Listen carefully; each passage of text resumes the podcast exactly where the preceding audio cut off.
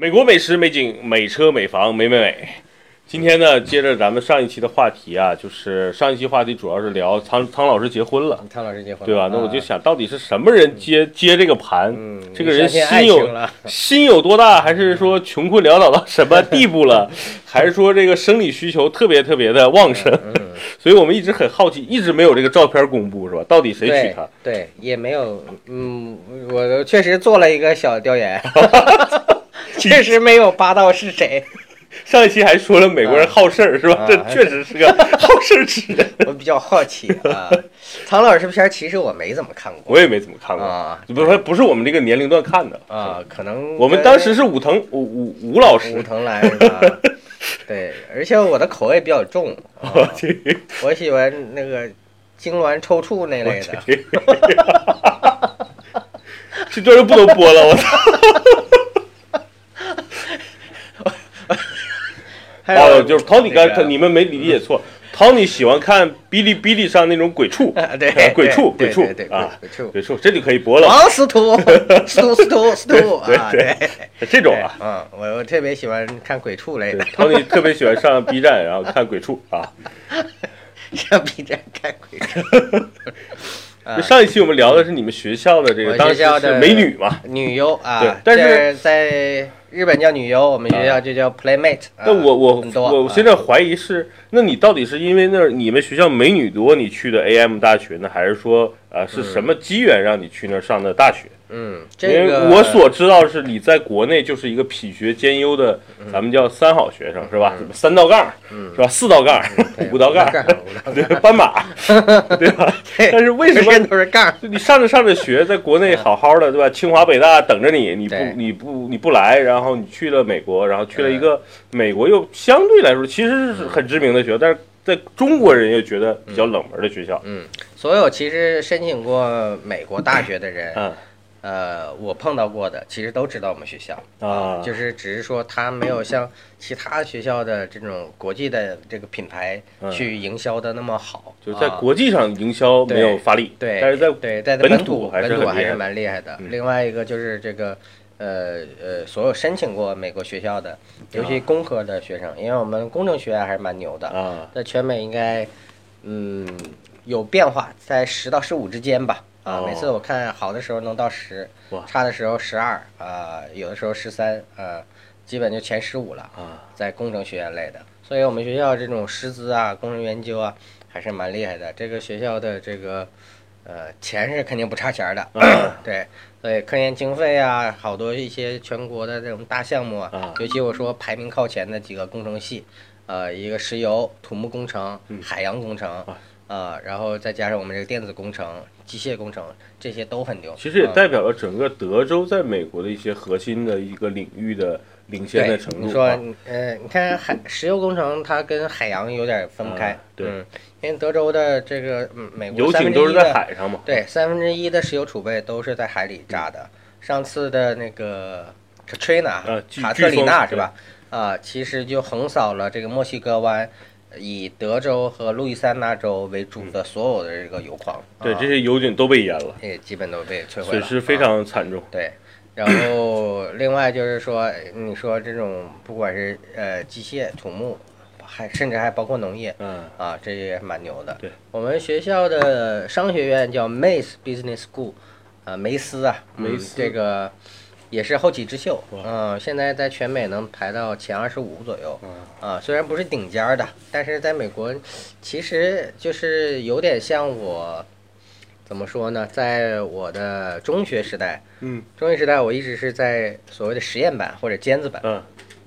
我们的这个班级名次和名年级名次是一样的，哦相当于我们班是流动制的。就。啊，就是一般，但是一般的学生呢是最牛逼的这些排名多少的年级前？六十的嘛，年哦级前六十的，年级有四百四五百人，可能八个班五百人，啊，那就是说每次期中考试、期末考试都很紧张，啊，但是这个大浪淘沙，慢慢慢慢，这些人就不紧张了，嗯。因为就其他的，就我们的这个学业的进度啊，还是呃这个质量啊，都是越来越优包括于其他的同学之。间的一些这个氛围，对对，所以就会来后来就变成，哎，这个基本就稳定这六十人啊就全部拿下这个年级的级别。实际上这也话说来，刚才你说的话，嗯，其实我们这一届还是蛮牛的啊。我先说一下这个我的中学时代是吧？啊，因为这个中学到美国的过渡嘛，啊，就像你说的，本来应该去哪里啊？本来我当时我从小到大的梦想是想当医生，哦，在这个高考的时候，其实已经在填志愿了啊。我当时报的是北医大，哦，但是也不是特意要吹牛逼呀、但是我当时是，我的同学会问我，你想报哪个学校啊，啊？你想报哪个学校，我就不报哪个学校 这是为什么？啊，因为可能学校的名额有限呢哦，啊，他自感这个可能啊，对，就你永远排在比如第一、第二、第三，这哥们儿就第四、第五、第六。哎倒没那么夸张，就是说，呃，大概就是啊大家比较认可我吧，或者他特别烦你，就不想跟你再继续当同学了。非常有可能，要不就特别敬我，要特别烦我。对对对总之我要报哪儿，他就不要报哪儿啊。对，那我当时要报北大，有好多同学就说啊，那那那你怎么不考虑一下别的医学院呢？其实我当时也有一个从小到大当军人的梦想啊啊，就是说我想也同时报西安的第四军医大，啊，上海有个第二军医大嘛，嗯但是好像没有西安的好。这些在医医学院校里算比较不错的。对，据说第四军医大好像还比北大清华的某些专专业分儿分儿还要高啊。对，那 呃，这是在你高中的时候就高中的时候但是最后没有有幸哈，啊。因为我到今天为止，我躲过这个高考打引号的躲，其实对我来说一直都是蛮遗憾的啊，啊，因为之前一直这个没错苦学。没错，没有真正的到这个市场竞争中去较量一下，看看自己的真正的段位，就是就相当于你打比赛的时候，已经会打到决赛了，对啊，结果是说，哎，走吧，你弃赛吧，没错啊，就是还是蛮遗憾的，是有点小遗啊憾对，那我们班六十人，最后是什么状态呢？嗯，北大加清华一共是十五个人，哇，好厉害，一个班里的，四分之一对，然后接着就是什么呢？就是呃，所有你所知的啊名校啊，啊，就是从这个清华啊，不是不是，杭州杭州师范大学 杭州的浙大啊，上海的复旦、啊交大、同济啊啊，呃，中国科技大，啊，北京的又像北航、人大，还有这个呃这个北理工嗯啊，基本等等等等，北邮、全北航国排名前二十、前十的嗯，基本其他学校是平均一个学校两个人左右。啊，对，那呃像科大啊，像西安理工，像吉大这些就稍微多一点啊啊，最多的应该是吉大。对因为毕啊竟本土的本学校啊本地嘛啊，最多吉大好像当时一个学校有十几个人，那是最多嗯的。第二多的就应该就是，呃，这个除了北大、北大、清华以外的，就应该是科大，科大是六个人，哦嗯，然后西安当时也是六个人，那其实就是相当于把国内的 top 二十的学校包圆了，都给啊分出去了对，那我这个梦想呢，其实一直怀揣到美国。啊。啊。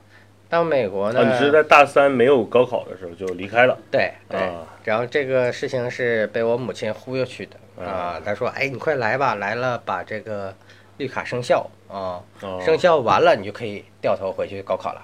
”啊，对，因为你三个月内必须这个来，阿姨是比你先去的美国。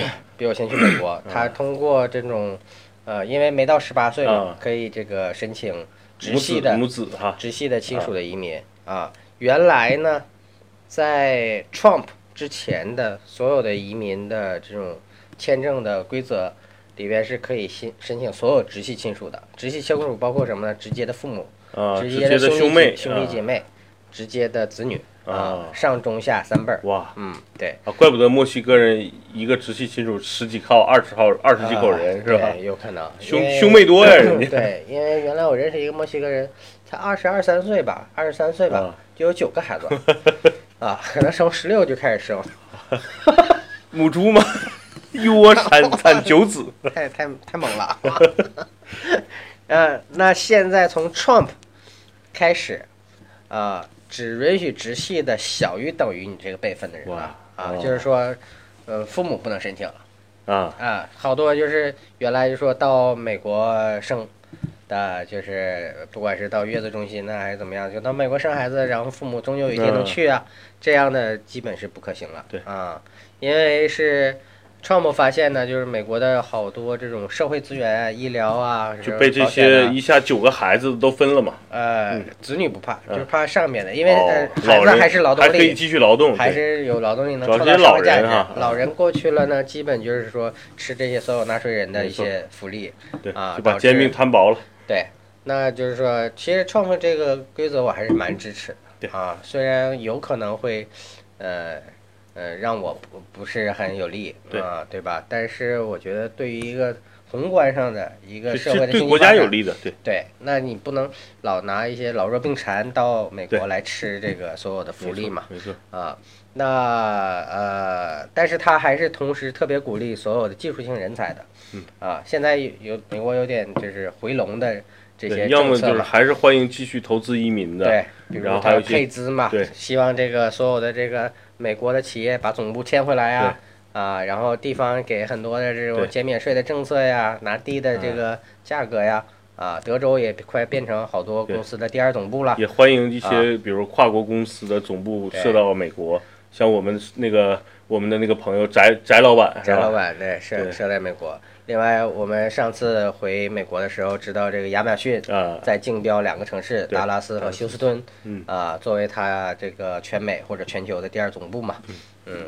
那同时我们也知道，丰田、摩托罗拉，这都已样的公司都已经迁过去了啊，所以整个嗯，从德州到整个美国，现在都有点这个呃，采取一种手势啊，对，就是属于呃，让所有的资金、人才、技术回笼啊，在本土发展。那相当于就是说你在高二或者高三的时候，对，高高三的时候我就去到美国了信啊信了我娘的啊。听妈妈的话，听妈妈的话，然后去了美国。结果去了美国以后，又会发现又面临很多新的挑战。对，啊因为那那是你一个完全陌生的，对他说，最多你回去证明了你自己考上了北大，最后嗯你不去，对吧？你认为哎这个门槛过了，啊，但是同时这么这这个三五个月的时间，你应该是应对美国的一些新的挑战的。嗯。啊，比如一个最基本的语言。啊。啊，对啊，因为上美国大学，我们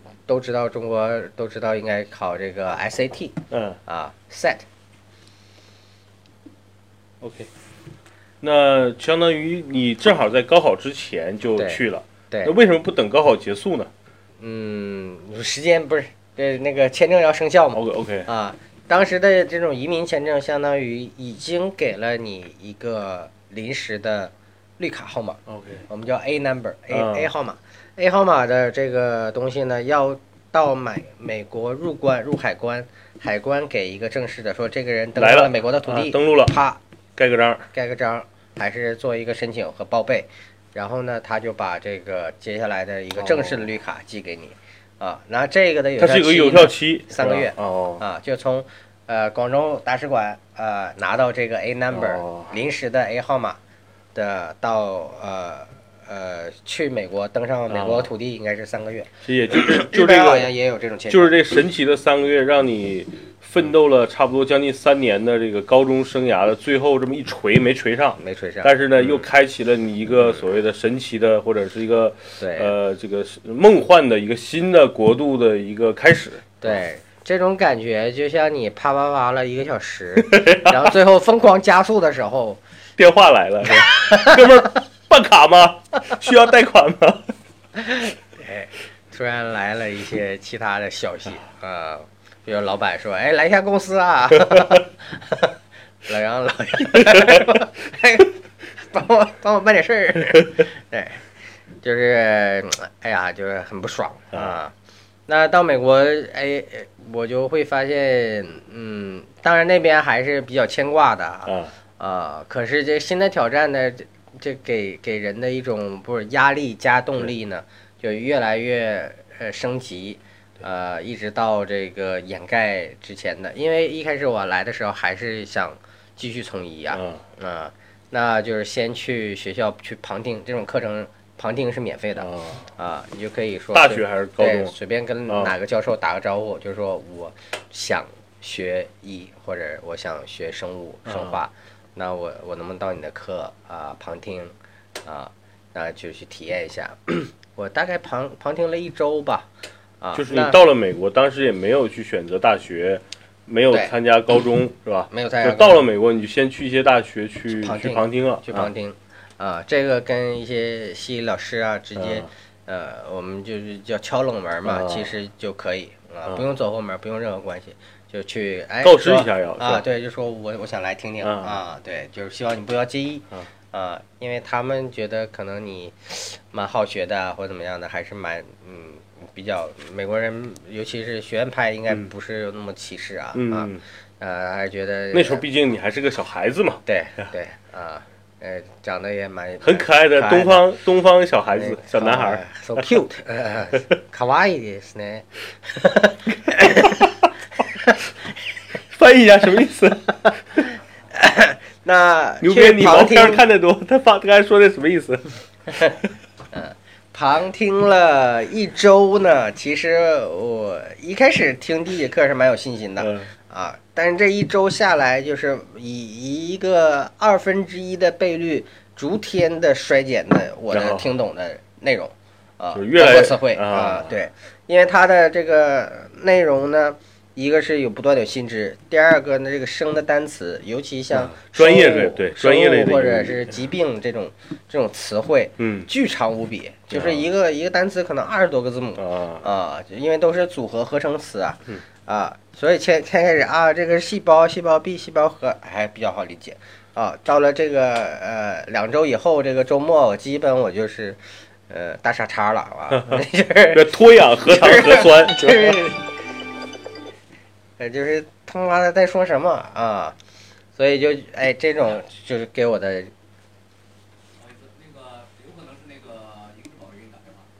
突然想到一些词，什么脱氧核糖核核酸、啊。碱式碳酸铜是吧？这些估计你不可能能听懂 对，就是生物的，呃，还是比较难的。啊化学对我还好，啊。因为哥们儿化奥赛第一啊 这奥赛，这考中文奥赛呀、，copper suffocate oxide 什么硫酸铜，我这我都记得啊。呃，我在我在化学课还是学习的不错的，因为内容都知道啊啊。对我来挑战的就是它的对照的英文的翻译。啊那这个生物课呢，就是会出现这种内容也不知道，嗯，词汇也不知道，这种就就完全不知道。对对对对，就是而且这种越来呃互相这种支撑，让你觉得越来越 desperate，就是绝望啊。而且你也是刚到那个新的环境里，对有的时候它它的正常的这个内容你是很清楚，嗯因为其实中国的高三的教育是很扎实的，高三前的教教育基本能秒杀到美国大一啊。哦，对，那啊，才秒到大一啊、秒到秒到大一，秒到大一是没问题的。啊，啊，就是数理化这些所有的啊，语文是不行啊，那是另外的。啊那因为美国的文科有这个历史、政治这些，对，都是全新的啊。对，完全不一样的。啊对，那我就说，哎，从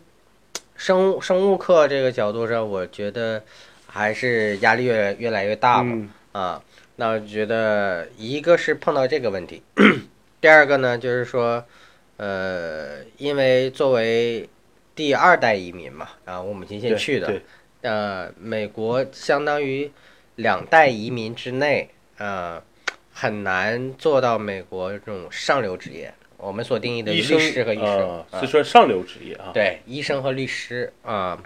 那这这两种一般都是什么样的人呢？基本是属于世家，或者是说、哦呃三代呃家境殷实就的。祖传是吧？对，家境殷实，至少三代很稳定啊，没有什么离异啊，没有什么特别、哦特别大的变迁呢，或者祖上有律师有医生啊，啊，这样的话，呃是比较容易的。虽然我祖上历代都有医生，我的小时候的职业理想也是这么渲染出来的但都在中国嘛。啊，但是都是在中国啊。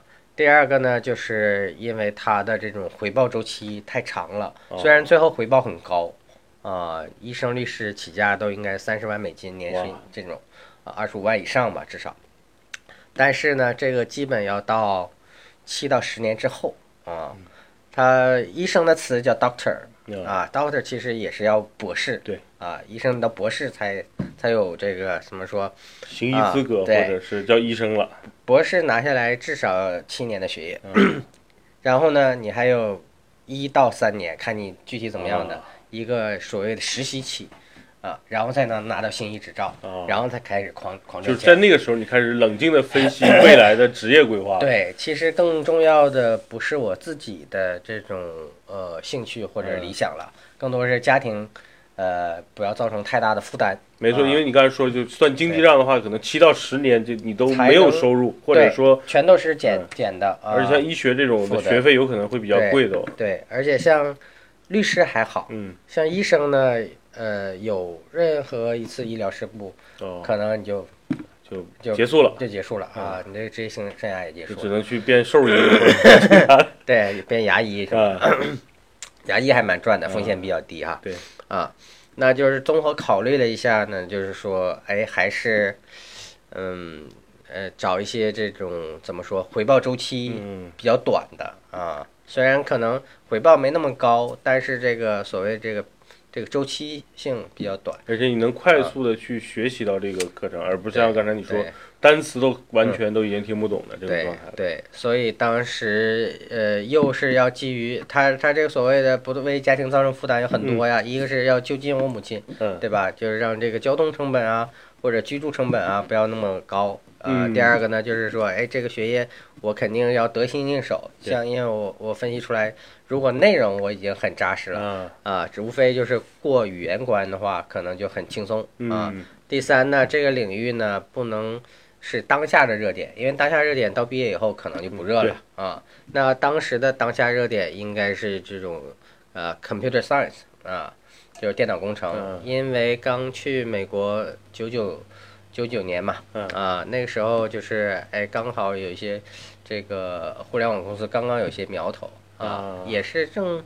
正是属于 Microsoft、IBM 牛逼那一阵子啊，就是老老牌的硬件呃公司比较牛对。啊、然后老牌的软件公司像 Microsoft 这种也很很很牛的。那时候戴尔好像也刚刚起步，戴尔和康柏电脑是吧？啊对，其实整个这些都归到现在的所谓这种三三 C 类的吧，就是硬件类的啊。或者叫对数码类的，对数码类的啊。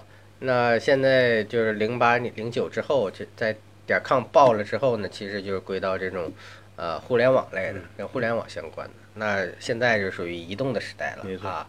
那呃就选择了呃怎么说往那个方向的领域，但是更宏观一点的嗯电子工程啊，因为就直接学这个 programming，我觉得可能也会学死。最后好多人都在就是更大范畴 电子工程啊，电子工程，电子工程的领域里边，呃，有很多子领域啊。它是大的叫电子电气工程啊，electric 和 electronic 啊，电子电气工程。但是下面分好多，这个电脑工程也是其中一个子项啊。那我所学的就是这个属于一个是大的，一个是微的。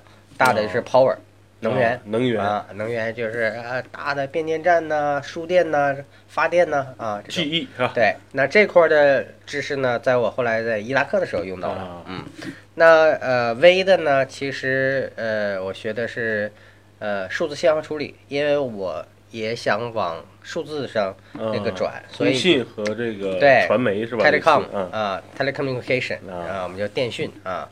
那其他还有其他子项，比如像微波呀、电机呀、motor 就是发动机呀这些都。其实当时有一个我们学校在电子工程系里边最牛的其实是 motor 这个专业啊，特别有钱啊，不能说教学很牛吧，嗯就是这种经费啊啊很很高，就相当于啊你确定了自己的专业。那学校是怎么确定到的？比如就想到 AM，呃因为美国也需要高考吧？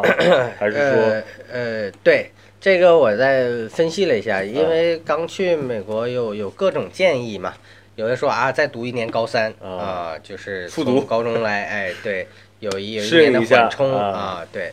那有的是说，那直接就是考这个所谓的托福，考美国的高考、啊，对。后来我发现这些所有的都都不作用于我，嗯，因为我觉得，诶，高三，嗯，浪费一年有哈？浪费应该是实时的浪费一年。老子本来能去清华了是吧？非让我在这又读一年，对对，就觉得心里这坎儿过不去。心里这坎儿过不去。到时候回国的时候，我操，我不但没读到我理想的专业啊，回头还比你们小一级，是吧？你们要都是吧，都都比我这个早工作一年，对吧？这个不行啊。第二个呢，发现我作为呃已经持绿卡的，是不需要这个托福的。啊，托福的全称是英语作为第二外语、第二语言的考试嘛？一个是外啊外籍的学生考到美国来需要考的考试，，对，你就觉得操，本来老子又已经是美国绿卡了，为什么又再考一遍？就不叫这个呃第二外语，嗯就是托福全称应该叫呃 Test of English as a 啊 Foreign Language，啊，作为国外的语言。对我来说应该是国外语言，嗯可是我的身份啊允也也没。有，因为对也没啊没没没必要考了，，那这时候就要考一个所谓的全国的呃，按我们理解就是就是高考。嗯啊，这个 SAT，但是 SAT 的测试呢是年年都有，然后在任何一个呃年级都可以报的，这是它的自由之处啊。就是说，哎，高一你可以考 SAT 哦，啊，然后那个高二、高三你都可以考都可以考，啊。对，然后在美国的大高中里面是可以兼修大学课程的哦，啊，这是是哦，这被大是跟中国完全不一样，就是你牛逼嘛，你的孩子牛逼嘛，嗯。高一你就把这个高三都学完了嘛，嗯。啊，这个基础都 OK 了，那你就准备考大学，那你就开始学大学的一些课程，然后同时你再报考这个 SAT，、啊，但但如果比如说我高一的时候就把 SAT 考过了，那你就跳级喽，就不用上高中了，是对，就就不用上高中了。哇，那啊好厉害，对，那就是那你得保证高中的这些课程你也你也要考过对。考过对。那就是当时，因为我们对我们来说的高中课课程结束就是高二嘛，嗯，啊，就会考结束，其实就是课程结束了。对对对，啊，那会考成绩美国是认的，哦，就是咱咱们翻译过去中国的啊，这个其实就是我们所谓的高中的毕业成绩。嗯，高考是一个入大学的一一个考试对啊，入大学的考试。那个成绩呢，不代表你这个所谓的毕业成绩啊。就会考理论上你成绩也是很优秀，嗯，美国也是认的，对啊他他们就认为这是就是你高中的成绩，啊高中的毕业成绩 OK 啊，其实就是跟跟美国高中有一个毕业成绩，加上 SAT 啊的成绩。SAT 是敲大学的门的啊啊，一样的。明白了啊，SAT 类似中国的高考，对对，可是可但是呢，SAT 是全国都认的考试啊，啊。全全美的大学都认的考试，在部分的州有取代 SAT 的地方考试哦。啊。那德州呢有一个叫 TASP 哦。啊，Texas Academic Skill Program，就是德州学科技能测试啊。对，那它的内容跟 SAT 基本相关啊，但是呢，它的不管是报名的周期和它的难度，嗯相对于 SAT 要低啊更容易对，其实就有点像我们北京的学生要考北京分儿低一样。哦，它有一些地方对，保他他护的这对他个政策，他他希望德州的学生通过这个考试留在德州啊啊，因为这个这个 TSP 的成绩只有只有德州内的大学认哦啊，所以呢，你要考一个想哎偷点懒，不要那么难啊，或者说想这个呃报考的这个啊频次高一点，因为可能我我不太记得清楚了，每年可能能考个四五次吧。哇，就是你准备好了就考一次，哎，对对啊，那那我就去呃什么准备都没有的，那就基本就做了一遍那个啊以前的题，然后就考了啊。考的时候应该是语文没过啊，啊，对，数学满分啊。语文就是语文应该是有两项，一个是逻辑啊嗯，一他们考阅阅读能力呢，呃，考语文能力呢，基本是一个是思考能力啊，对你对于这个言语的把握，另外一个就是那个读的分析的能力，哦。嗯，就是理解能力啊，一个是逻辑思维啊，一个是这个理论上就给你出了很多脑筋急转弯儿，呃 然后你没有有那么难。你没转过来是吧？没有那么难啊，所以我就是最后阅读啊呃和写作没有过。啊啊，但是呢，呃，有一些州内的学校呢是能接受这个成绩，然后在呃，比如像一些社区大学，再去读补习这个对，就是选这些课程，嗯，同时就是它能取代于呃那个 TSP 的哦，就这个这科你没过，这个没过，但但是你那个学。你去学这个这门课，嗯。这门课呢是能算作学分里边的，哦。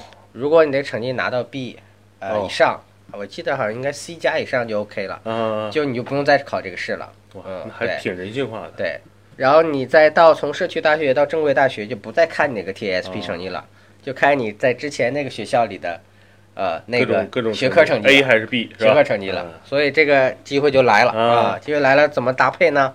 啊，呃，我觉得可以受用于中国要去的学生啊，啊因为我刚才说的数理化成绩的是吧？数理数理化中国的基础是很牢的，啊所以呢，就建议哎上去如果有呃加州我不知道啊，嗯。德州呃肯定是有这种考试的，嗯。考这种试啊，我我相信数理化肯定能过，嗯。嗯，那其次呢，有的厉害一点的可能逻辑啊、阅读啊都能呃写作嗯啊，但是美国的这种阅读和写作是有一定技巧的，上这个课并不吃亏啊，嗯。不是浪费时间，因为之后的呃包括写写作课就有好几集。啊，这个所谓的这个技术性写作，嗯。啊，然后最后论文写作哦。等等等等等，这个其实都是要主导你之后在你的本科里边，就是本学科，就是假如电子工程，嗯你要写任何的论文，写这这种方式方法嗯啊，其实就是在呃文科上面的一些方法技巧啊，是这个是很关键的。对，这是不是你考试过了，呃，你就掌握嗯了？考试过了可能是撞大运，但是那些都是可能就是有点像我们的这种八股文的嗯这种感觉，啊，就是有一些形式的啊，有一些形式主义的，所以上那课并不为过。那这个过程中呢，哎，考完这个试，别管成绩怎么样，你上了这个社区里的学校，或然后选上呃数理化，因为内容你都知道了嘛，嗯。啊，那那那一边呢就去公关所有的这个词汇量，哦，同时呢再学一些文科的技巧，啊，学这个阅读写作，学历史政治啊等等等等，把这些文化的再再补啊，相当于补上啊对和文学的这些呃补上，嗯。一边呢那些内容不让你那么吃力，嗯，一边内容上有点吃力，但是这两个呢同时在学一些词汇量，那美国你啊学的，比如说国内咱们叫政治是吧？对，美国有这个课程，有有有也有是吧？有，而且分两期，啊哦，历史也是分两期，啊，这个去了解一下还是蛮重要的。他那有什么马克思主义哲学，咱们学过是吧？马克思主义哲学，呃，有在在高阶的，其实马克思主义哲学啊作为西方的呃哲学的一支，其实你不用把它想成一种社会的意识形态。啊，因为我最近在研究这些哲学方面的东西嘛，你看我拿回来那么多书？有三本是那个极大的马哲大咖哦孙正玉老师的书，他就是说他是相当于并列于所有这个，因为嗯，近代德学始于欧洲，呃，嗯。近现代德学始于欧洲，那欧洲近现代哲学始于德国哦，啊，好多这个哲学大就是咖都美国也也也在研都在研究德国的哲学。那好多这个牛逼的学者呢，其实到美国来做研究的啊。啊。那那就是我理解，就是说马哲可能美国也在学，像毛概邓论肯定没了，对吧？呃，没有 啊，那个可能会有一些有专门本土化的一对些的这些东西专门领域，但是他们会把马克思主义哲学定义为并列于，比如说像黑格尔、海德格尔、哦康德这些牛人的，不算一个单独的一个，他不，嗯他既然叫哲学，它啊就不是意识形态，嗯不是我们所说的共产主义、社会主义啊这些东西啊，而是说作为一个呃学术嗯呃思辨的方法论呐、或者批判的方法论呐、啊啊，他的所有的著作呢，其实是在研究一些形而上的、人类演进的、人类思考的方式啊那。就是通过这些考试和这个你又学的社区大学补习的所谓的语文，那你就拿到了是 AM 大学的通知书吗？还是说对，呃，在社区的，像你你要想去报好的学校的话，因为你相当于这里边走了一个捷径，没有考 SAT，、啊。也不用在在转学的过程中提供这个所谓的。啊，特别提供这个 TSP 成绩了，因为转学的时候全看你之前的学分，嗯。所以之前学分的积累就非常之重要。嗯。啊，我在社区大学应该是一点五年吧，并行了半年，啊，就是这边已经进 AM 了啊，哦。其实前后应该是两年，啊，在就相当于一在一点五年的时候申请了 AM 大学，啊。然后呢，同时这边的课没没落下，啊，还选了一两门，因为这哦个社区大学要比 AM 便宜，啊，嗯我穷啊，就是一直在算经济账。啊对我我一直有个坏毛病。那我大概理解是是这样吗？就是说你 到了美国先上的社区大学，对对吧？然后在社社区大学主要又学主要学的是当时的语，就是所谓美国的语文嘛。对。然后同时你也学了一嗯些这个 AM 大学也应该在教给你的一些基本的课程，对这些呃这些学分分是通用的。全部可以啊平移转过去啊。但社区大学毕竟名气啊，或者不肯定不是你的一个落脚点社区大学它不能提供四年制的学位啊。啊，它就是一个叫 associate degree 嗯。degree，应该算是大专吧。或者是一个基础培训。国内的最恰啊当蓝翔，的蓝翔呃比那个要高啊，，比蓝翔应该，算大专，应该算大专。一个专科学啊校。，对，社区大学只能提供一个两年制的学位啊哦，所以到一年一年半的时候，我就开始筹划转哦学，那相当于啊就是你在美国的第一家所谓的大学，应该是社区大学。社区大学然。后通过社区大学一年半的学习，加上后来考试了吗？呃，嗯，没有，就是把我学分过了把我的学分去提供过去，呃，交一些入学的小论文，其实啊很很简然后单，AM 大学觉得，哎这哥们儿不错，就收了，是吧？是相当不错。因为一点五年转过去的时候，我是满分，就是哦 GPA 是四点零，你在美国啊考满分的也不是一个一个这个常规现象，是吧？不很是常规。现象吧？一般转学的的时候呃，AM 的录取的学分应该哦是三点五、三点六左右吧。啊，四点零满分，基本他就是所以没有没有考虑空间了。是学好啊数理化走遍天下都不怕，是一定成为学霸走遍天下才不怕，是吧？对，这这其他的他觉得你语文不行还是怎么样的，但是至少你的成绩是满分的。没错。这个满分基本在他们眼里跟 SAT 满分差不多了啊。对，哦，因为所以就以一已经读了非常优异的成绩，相当于也不算考入了，就嗯被 AM 大学所录取了。对，所以这整个一套下来呢，我觉得是对我来说相对轻松了，因为那个时候你住在那个，就是就住在 College Station 吗？还是住在 College Station 啊？怪不得，嗯就是你对因为住在那儿，所以你就直接上 AM 大学，就在家门口嘛。对对啊，当时阿姨就在 College Station。对，我母亲就在 College Station，然后社区大学其实在 Bryan，这两个学校这两个城市是挨着的明白了，啊。那那这个学分哎也很很好转，交通也很便利，然后我也可以住在家里。当时你没嗯你也没有想说是是因为 College Station 这 AM 大学美女多，我就要考这个大学，是因为你就在那儿住在那儿。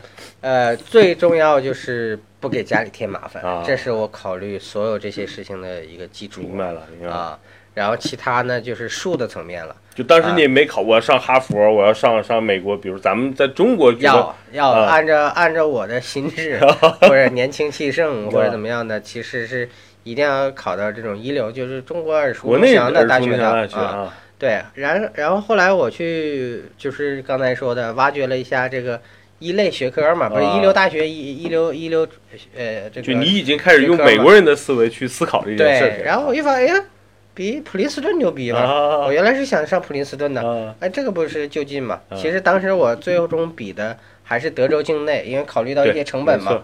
因为在德州内，我可以交州内学费，这是很重要的。因为我家里的人啊家里人是德州纳税人，嗯。我的学费，呃，要比外州，它是这样，有两个档次划分。外州的，不管你是国际学生还是其他美国加加州的其他学生，州的啊纽约州、纽约纽约州学生来德州是我学费的二点五倍，差这么多，二点五倍，是我的二，比我多百分之一百五。嗯。啊。那我有这种便利条件，我肯定要考虑德州的。嗯那这种学费的这个享享受呢，基本是在公立大学能嗯体现出来的。像莱斯这种就不行对，啊。在莱斯大学基本是就一视同仁，嗯，不分州内州外。呃莱斯补充一下，就是啊 Tony 跟我讲，德州最牛逼的民办大学，呃，私立大私立大学，私立大学私立大学就叫莱莱斯大斯学这个名气也蛮大的啊。呃，所有申请过美国的这个，他的文科、理科、工科都可以啊。那莱斯大学相对于我的呃 UT 还是嗯 AM 大学，就是我们我当时州内学位的二点五倍，相当于哇它它一视同仁了。嗯啊，我私它不管州内州外因为他是私立的，还是国际，哎，他没有所谓的什么国家津贴。他就一口价 啊，啊一一口价对，那那那那德州大学呢，就是有歧视价啊啊，呃，外州来的，你没给我给我啊们纳税，我们建校啊什么的，其他的我们有成本啊，没关系，吧？对对，我这么多这不政府没拨给我吗？不是，那是我们纳纳税人给啊政府的呀，啊，那那他们就会给我们一些优惠。啊，这还差很多的。我记得我当时一学期应该是两千多美金的学费，很便宜一学期就是半年的费用啊啊。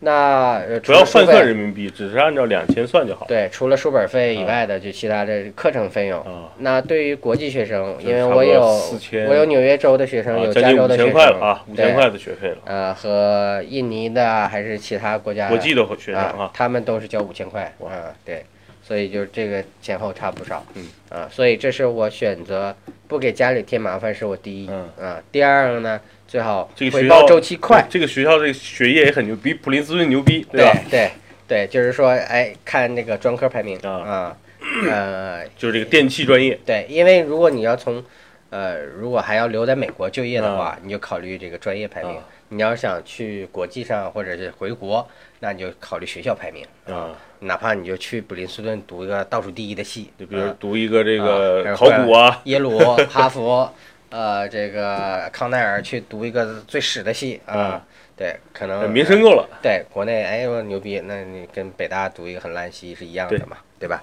那那是第二个，叫如果你留在哪儿，就考虑哪里的排名嗯，这是第二点哈。一个是考虑经济嘛，啊，第二是是第二是排名，专业排名嗯啊。第三个呢，就是说，哎，你的所学的东西能否在四年之后成为一个呃有可能的热点，嗯而不是当下当下热点就会出现有可能会饱和。嗯。啊，就是哎，大家都觉得热啊，突然就过剩了。对。四年之后有有十个人竞争一个岗位啊，这有可能的啊。就是说，哎，现在有那个苗头，但是到四年之后，刚好这人才开始需要了啊。就是不要走两个极端，一个是现在过热，一个是说哎历史上这个很冷啊，搞能不能四年之后爆发也不一定可能。比如说想去美国读书的这个高中的孩子，或者去美国读大学的一个建议吧，嗯，就是比如现在互联网热，你去美国再去学互联网，嗯，可能过了几年回来之后，第一呢，互联网的岗位可能非常饱和了，已经，对但已经不是热点了。嗯，对。那现在可能美国会有一点点回归到这种传统工业，因为所谓的一直在宣扬工业四点零的东西，那可能有一些这种自动化呀，啊、这种像那个智能啊，对，人工智能啊，像物联网是哎，物联网这些这些东西可能就会兴起。你简单的这个网页，比如说你会什么这个 Phantom。对，啊会 H 五页面啊等等，其实已这经这些 H 五页面的，这些可能，呃，就不好说啊，不不好说，咱只能说不好说。有可能在中国还是很流行，但是对我不不承担责任啊，此处我不负责任的说，不好说啊。还是你们要慎重的选择自己的未来。啊，对，所以就是呃，这个要做好一个选择。第二个呢，作为实在是因为对我来说，我虽然我走了这么多职嗯捷径，但是我也使了这个什么洪荒之力了啊。嗯，没错，啊，就是绝绝对是没懈怠的。那是你要考虑一下，在中国的时候，自己家的孩子是什么一个状态。而且尤其是备战高考又是这种所谓的尖子班的尖子生，他的生活其实是就是三点一线的这种生活的，家长嗯供着，然后这个自己这边咬着牙，然后最后准备考一次，突然间最后那一下把嗯。Tony 就是孤身一人是吧？算虽然母亲在那儿，但是实际上他身边的朋友同学都没了嘛，嗯，对，又换了一个完全新的一个 没有。对同学。挂了，同学都挂了啊。那那个，其实我的意思就是说，呃，要考虑一下这个呃，是否要呃，以在上一个嗯。高三或者高二、高三作为一个缓冲啊、就是你愿意牺牲那个时间，但是让这个孩子压力不那么大，因为嗯，到一个新的学习环境里，不光是语言和内容，它还有一个上次说的 culture shock。嗯，啊，就是所有生活方式、为人处事的方式，没错，对吧？你搞不明白，最后哎被大家鄙视了，还是说错哎你融入不了这个这个 social 这个社交社交场啊？因为这个大学是全方位的，你的简历上是没有社会经验的，嗯，这时候学这个呃就业的公司呃，他最看重的是你在这个整个过程中是否参加了一些社团活动，对，是否是有领导力，就交际能力，是否有团队精神，这些东西都是要通过你平时活动来体现的。啊，你光学习不好是不行的啊，呃光学习学习好，是不行的。光学习好是不行的，你还要其他的也不好，是吧？所以我觉得可能今天这期节目最后可能给能给一些想去美国读大学的家长，或者是就是你正在听这个节目，有一些建议吧，就是嗯，对，不光是要完成学业，嗯。另外呢，可能更更更重要的是在美国一个人，因为很多都不是家长陪着去嘛，嗯，就是生存的这个能力。对。那这个过程中，我还可以把我这个整个四年的有一些其他的一些生活的这种小难点啊、小窍门啊括遇到分的一些挫折呀，啊。我觉得后续嗯可以给大家做一些分享。对，然后呃，因为我是只能从我的视角上有足够深的理解啊，但是呢，如果是说我们想在整个全美范畴，从地域上，还是从专业上，还是从这个各学校的这种层级结构上啊，有一个哎，包括这个生活居住各各地的条件呢，有一个横向的比较的话，我还有一个那个长江商学院的同班同学，他在做这个。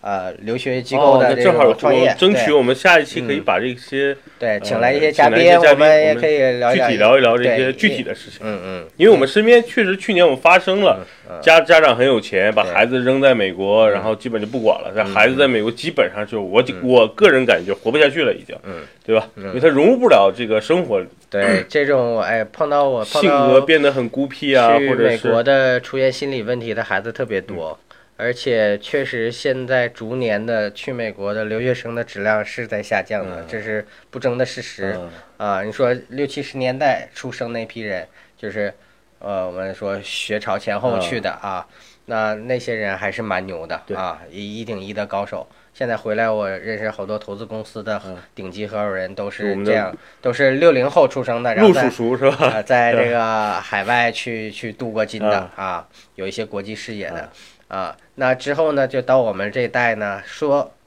稍微还好 OK 一点啊，因为朋友，你看像我这样的，还是还是去考虑综合考虑了很多，对对啊，家境啊，然后这个学业的专注啊，还是其他的这种各方面的能力。那之后，尤其是像以加州为代表，嗯，多数，嗯，至少这口碑已经走烂了，海归都变成海带了另外都是考不上中国大学的人，对才去了美国啊考大学，所以就是就变成一个恶性循环。这样人哎，在美国也混不了，再回回来也是什么也不是啊，嗯，有这样的啊，但是不是一竿子打死，不是所有人这样，但是整体的留学生的质量在下降啊。那是说，那在这个时代，那是说，哎，留学是否还有优势啊？以及就是说其他横向的啊。那纵向的我可以去分享啊，我一个单一的轨迹，以这个专业，以这个城市，以这个学校，呃，我都可以有一些比较垂直、有深度的经验啊，广度的经验和其他的一些综合的考虑呢，我们可以呃请一些嘉宾过来跟我们呃分享啊，他们可能更专业。也就是说，到底是地狱还是天堂，完全取决于你能不能融到那个嗯，社会里。如果你融进去了，能够接受它、拥抱它，并随着它逐渐的成长起来，那就是天堂。对，但是很多人可能性格比嗯。较，在国内就很少有朋友，有自闭症是吧？你到了那边呢，真的就变成地狱了，嗯。因为那边他的这个交际圈会更少，他面临的困难更多，也而且大多数家长不在身边。